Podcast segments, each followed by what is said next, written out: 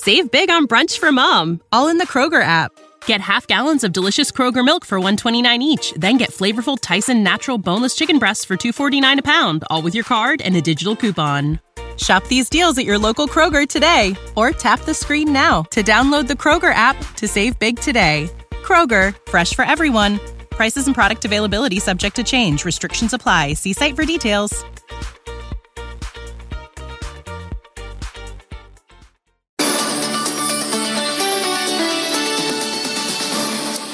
Bonsoir Stéphanie. Bonsoir Edwige, bonsoir à tous. Il est 18h, Emmanuel Macron euh, sur le pont pour vanter les atouts du nucléaire civil. Oui, le chef de l'État était en visite cet après-midi sur le site de euh, Framatome au Creusot. C'est là où sont forgées des pièces maîtresses des centrales. L'objectif de ce déplacement, c'était de soutenir la filière nucléaire civile et militaire, moyennant un investissement de 500 millions d'euros. Et pour Emmanuel Macron, eh bien, notre avenir énergétique et écologique passe par le nucléaire. On l'écoute.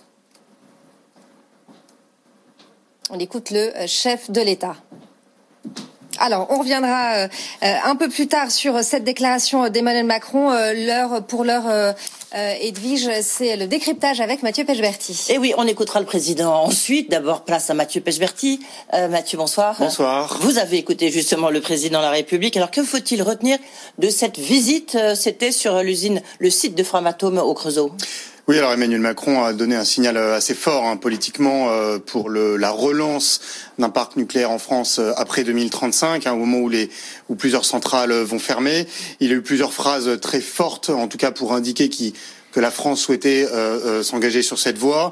je n'ai jamais été partisan du tout nucléaire, dit-il, mais le nucléaire doit être un pilier de notre politique énergétique pour les décennies à venir un signal quand même très fort hein, euh, euh, euh, du président de la République, encore une fois, pour relancer le nucléaire en France, évidemment s'appuyant sur l'argument indispensable en ce moment, à savoir l'argument climatique, puisque le nucléaire émet peu de CO2. Il a pas trop abordé les sujets, on va dire, un petit peu sensibles du nucléaire, euh, comme euh, les déchets notamment.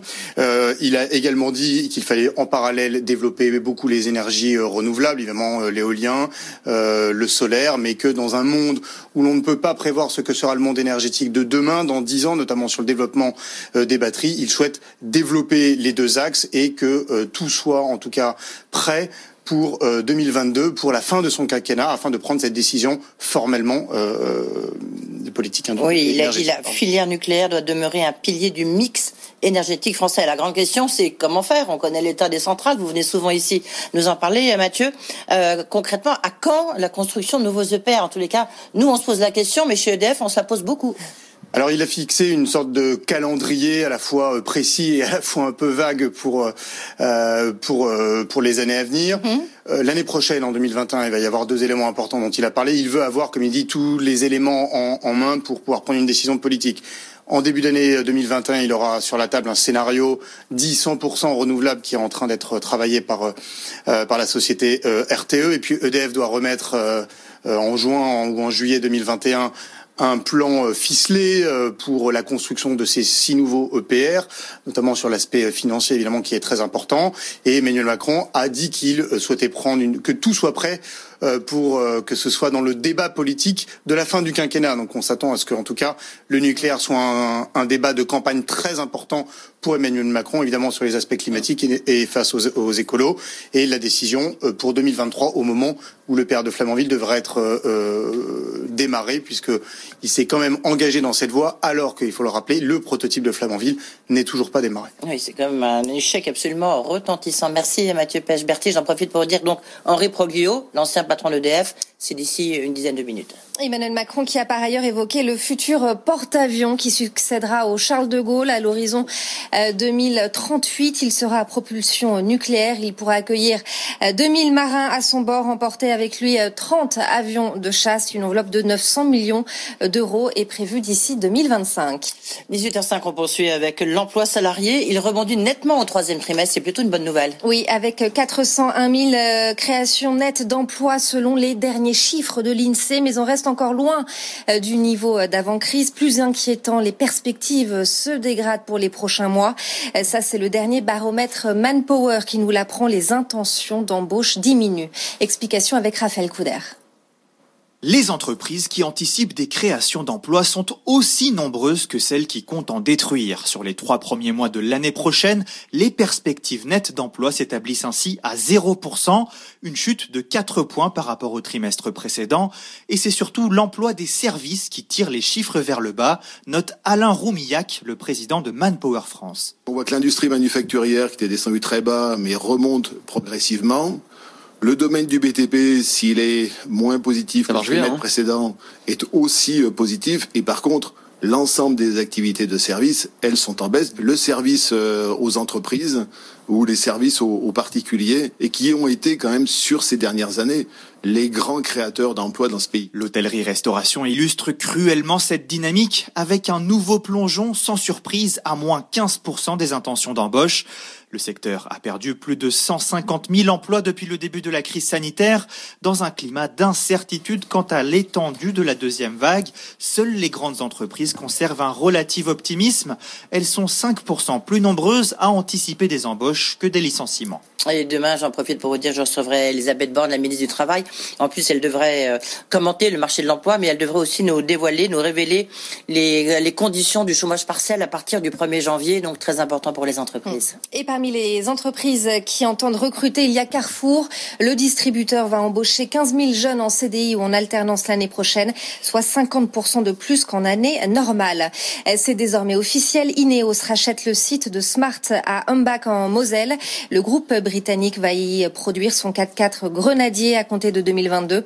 1300 emplois sur les 1500 du site sont préservés selon la direction. Edwige. Et ça se corse sur le front du Brexit avec des déclarations à l'instant hein, de Michel Barnier. Effectivement, Michel Barnier estime qu'un no deal est maintenant plus probable qu'un accord avant le 31 décembre, un peu plus tôt dans la journée.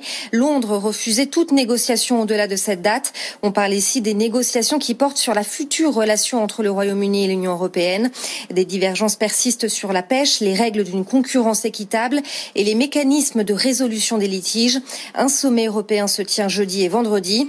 Et pour ce qui est de l'accord de divorce en lui-même, Londres va retirer les dispositions controversées de sa loi, en particulier celle concernant le protocole sur l'Irlande et l'Irlande du Nord. 2020, euh, c'est vraiment une année record pour la tech européenne et française. Les startups en Europe vont lever plus de 41 milliards de dollars cette année selon le rapport du fonds de capital risque Atomico, un montant record malgré la polémique donc, la pandémie euh, pardon.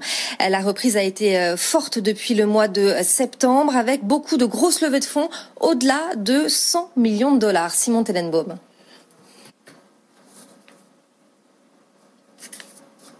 Alors, un petit problème avec le sujet de euh, Simon, programme technique.